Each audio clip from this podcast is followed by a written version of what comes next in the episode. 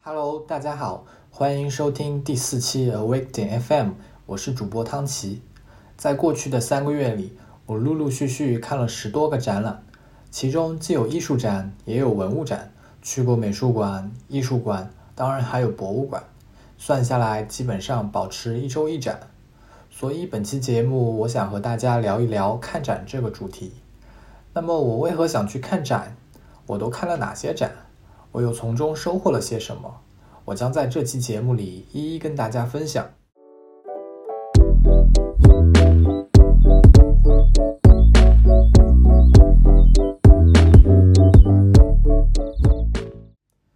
关于我为何想去看展，我想大概我是个伪文艺青年，或者想在工作之余陶冶下艺术情操，亦或是想促使自己周末多出门走走。其实想想都有一点，但又不完全正确。对于我而言，一切新鲜的、美好的、未曾涉及的事物和领域都会吸引着我。我会通过阅读相关书籍、观看相关的影视作品、听相关的播客节目去了解他们。恰好最近一段时间，我对艺术非常感兴趣。而我在听完数十期博物志后，哦对了，这里可能要解释一下博物志。博物志是一档广泛的关于博物馆的播客。其实，如果你对李如一或者 IPN 播客网络熟悉的话，应该对博物志不会感到陌生。在这里，我要强烈推荐对博物馆感兴趣的小伙伴一定要听一下博物志。话说回来，在听完数十期博物志后，我觉得自己非常有必要带着那些在节目里听产生的疑问和好奇，亲身走进博物馆、美术馆去看一看。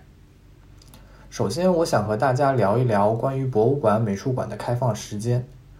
如果大家看过展，并且留意过展览的开放时间，就会发现大部分博物馆、美术馆会选择周一进行闭馆。那么，是不是所有的博物馆、美术馆周一都会闭馆？是什么原因要闭馆？闭馆的时候，工作人员都在做些什么？为何选择周一进行闭馆？首先，是不是所有的博物馆、美术馆周一都会闭馆？答案是，并不是。虽然在我去过的为数不多的博物馆、美术馆中，绝大部分都是实行周一闭馆，但其中也有例外的。例如，广州西汉南越王博物馆便是全年开放的，它仅在一年中的二月二十八日和八月三十一日这两天进行闭馆检修。同时，通过查阅资料发现，国内如南京博物院也是仅在除夕、大年初一闭馆休整，其余时间则是全年无休的。而西安博物院、郑州博物馆等市博物馆会选择在周二进行闭馆。而在西方，也并不是所有的博物馆、美术馆周一都会闭馆，比如英国的大英博物馆仅元旦和圣诞节闭馆三天，美国大都会博物馆今年则是取消了周一闭馆日。其次，关于为什么要闭馆，闭馆的时候工作人员都在做些什么？由于现在大部分博物馆、美术馆都免费开放，客流量非常大，因此选择在某一天闭馆可以起到缓冲作用。在这一天里，博物馆的工作人员可以检查陈列、安保、文物库房等方面，而美术馆则通常在这一天进行展览的撤展和布展工作。这样避免了展览日有空档期的尴尬。以故宫博物院为例，事实上，在二零一三年四月一日前，故宫闭馆的时间屈指可数，一年三百六十五天，可能只有半天闭馆。对于一个如此庞大的古建筑群，并且保存着数百万件的博物馆来说，实在是太少了。观众的需求当然重要，但是没有一个合理有序的休整时间，对于故宫来说的损失也是巨大的。所以，故宫博物院在两千一四年起正式实行周一全天闭馆。最后是关于为何选择周一进行闭馆。博物馆、美术馆大多选择在周一闭馆，大概是考虑到一线工作人员周末工作的辛苦程度，尤其是安检人员和服务人员。因为大多数情况下，周六周日到博物馆、美术馆参观的观众数量往往是工作日的好几倍，高负荷的运转之后，确实需要一个缓冲。所以周一闭馆并不是法律规定，是否闭馆完全取决于展馆本身。同时，和闭馆日同样多元化的是，很多博物馆、美术馆每周每日的开放时间都有所区别。不知道大家知不知道，有些博物馆、美术馆夜间也是开放的。如我参观过的西汉南越王博物馆和上海浩美术馆，就将开馆的时间延长至晚上的十点。哦，对了，这里再讲一个有趣的点，不知道大家小时候有没有经历过周二下午没电视看的经历？记得我小时候最不喜欢的时间就是周二下午了，因为那个时候是没有动画片可以看的。其实从上世纪五十年代起，我国有了电视广播，首先是北京电视台及现在的央视的前身，各地先后建台后，大多数是转播中央电视台节目的，插播一些当地的新闻。那时候央视就是在周二下午进行设备检修，自然大家在周二下午的时候就没电视看了。聊完博物馆、美术馆的开放时间，下面我想和大家聊一聊在博物馆、美术馆拍照这件事。有些人认为在博物馆、美术馆是一律不能拍照的，也有些人认为在博物馆、美术馆是可以随便拍照的。其实拍照这件事并不绝对。事实上，正常的拍照并不会对文物造成损害，唯一可能造成直接伤害的只有闪光灯而已。从理论上说，几乎所有的光线都会对文物造成损害，尤其是紫外线和红外线。因为无论是什么文物，最理想的保存环境应该是绝对无光，但这样就失去了文物的教育和审美意义。好的博物馆会严格控制馆内光源，既能让参观者肉眼看到重要细节，又能尽可能延长文物的寿命。但再好的控制，面对外来的闪光灯也会化为泡影。其中，对于多彩的织物尤为严重。多彩的织物依赖于各种染料，正所谓成也萧何，败也萧何。染料本身的脆弱也使得彩色织物更加难以保存。造成染料如此娇弱的原因有很多，光漂白便是罪魁祸首之一。顾名思义，染料的光漂白就是指染料在光照作用下发生褪色，这其中的机理比较复杂。但多数研究表明，染料光漂白可以分为染料的直接分解和氧化分解两种途径。其中的氧化分解途径因为对光的要求不高，再加上无处不在的氧气在其中的为虎作伥，在平常条件下就很容易发生。织物常用各种有机染料来增加色彩，而另一个彩色世界绘画还会使用各种无机颜料。比如铅白、朱砂等等，研究发现，光照对这些画作作品中的无机颜料也有影响。举例来说，亮黄色的绘画颜料中有一种使用叫做硫化镉的成分，这种成分因为其着色能力强、稳定性以及颜色鲜亮而广受画家们的欢迎。莫奈、梵高、毕加索等绘画大师的作品中都大量使用了这种颜料。但是在可见光的作用下，硫化镉中的硫会逐渐被氧化成硫酸根。尽管在实验条件下，光照对于藏品的危害已经有了比较充分的研究，但目前直接关于光闪光灯对藏品影响的研究还不够充分，结论也尚不明确。但考虑到一旦闪光灯对藏品造成损害，那么这种损害将会是不可逆的。而且闪光灯可能造成的这种额外伤害是可以避免的，我们不应该用珍贵的藏品来冒这个险。上面这段关于闪光灯对于藏品危害的描述来自果壳网《闪光灯对博物馆藏品有多大伤害》一文，文章写得非常好，感兴趣的同学可以上网搜一下。就我个人而言，在展馆允许的情况下，我是会选择性拍照的。何为选择性拍照呢？下面我就和大家解释一下。通常情况下，每次看展我都会至少看两遍。没错，是两遍。在第一遍的时候，我会全身心投入在看展上，丝毫不会去刻意此时要拿出相机拍张照。而当我完整的看完一遍展品后，我会试图在脑海里回忆，回忆有哪些作品给我留下了深刻的印象。随后我会选择回头看第二遍。而在此时，我会选择性的拍几张，所以当我走出展馆时，也许我的相机里只有几个作品的照照片，但是那就够了。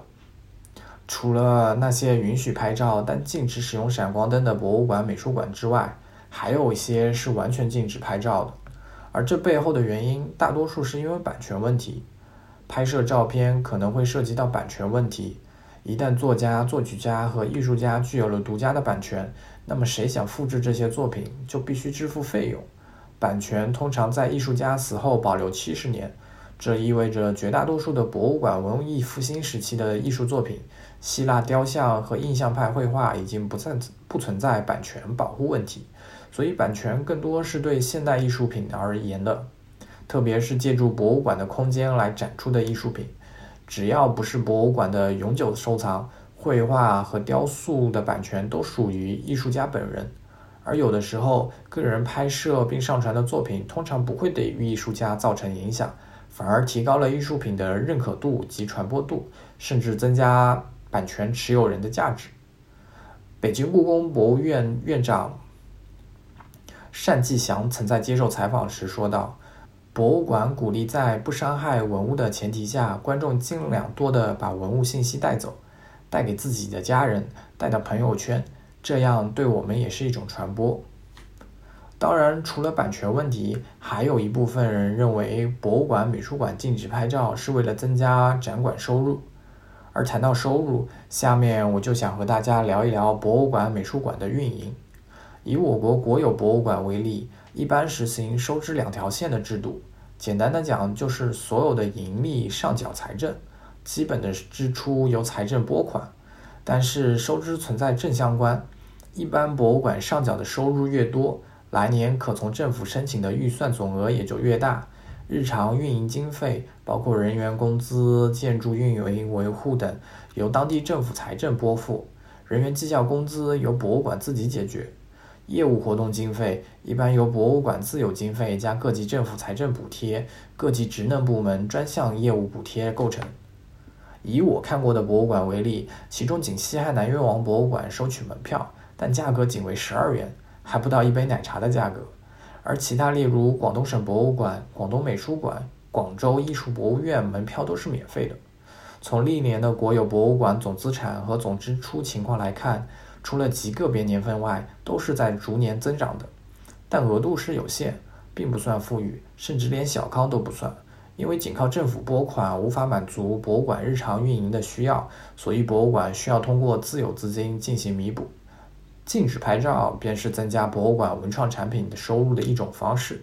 这些文创产品大多以藏品为主轴，制作各个价格区间的纪念品，从复制品、精品、收藏品到老少皆宜的日用品、饰品，不能免俗的钥匙圈也有食品。现在我们知道了，博物馆、美术馆对于拍照这件事并没有统一的规定和准则。如果允许拍照，我们切记不要使用闪光灯，不要影响他人观展，不要触碰到展品；而如果不允许拍照，我们则要理解与遵守。这是对博物馆的尊重，对博物馆价值观的尊重，对文物和艺术品的尊重，当然也是对其他观众的尊重。在聊完展馆的开放时间和展馆是否可以拍照后，下面我想和大家聊一聊博物馆、美术馆的导览系统。我们大致可以将导览分为人工导览、电子导览与纸质导览三类。虽然它们各有差异，侧重点有所不同，但主要的职能都是负责向前来观展的观众提供各种导览与资讯服务，帮助观众了解各展品。人工导览又称讲解员，提供给观众的是现场的人工讲解服务。相比于电子导览，讲解员的优势是可以随机应变、因材施教的灵活讲解。简而言之，讲解员的讲词是灵活的、变动的，需要讲解员有一定的经验积累，只是死记硬背是不够的。不过，人工导览也并不是每个博物馆都有，像广东省博物馆，不但有专业的讲解员，还有志愿者提供免费的讲解服务。